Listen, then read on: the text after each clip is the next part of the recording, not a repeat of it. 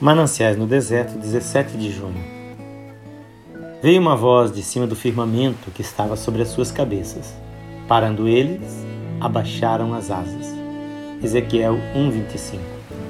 O que é esse abaixar de asas? Muitas vezes as pessoas dizem: "Como é que se ouve a voz do Senhor?" Aqui está o segredo. Eles paravam e abaixavam as asas. Todos nós já vimos um passarinho adejando, ou seja, agitando as asas. Embora parado, suas asas continuam bulindo. Mas aqui lemos que aqueles seres pararam e abaixaram as asas. Algumas vezes, quando nos ajoelhamos diante de Deus, temos a sensação de um adejar, ou seja, de uma agitação em nosso espírito. Não ficamos realmente quietos na Sua presença. Uma pessoa amiga falou-me há alguns dias de um assunto sobre o qual tinha orado. Mas, disse ela, não esperei até a resposta chegar. Ela não soube conservar-se quieta para ouvi-lo falar mas desistiu de esperar e tomou suas próprias providências.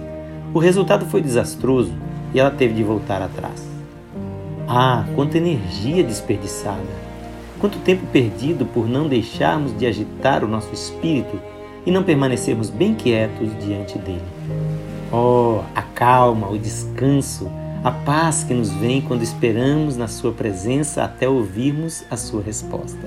Então podemos sair imediatamente sem nenhuma hesitação, e seguir avante na direção que o Espírito nos indicar. Ezequiel 1, de 1 a 20. Que Jesus te abençoe.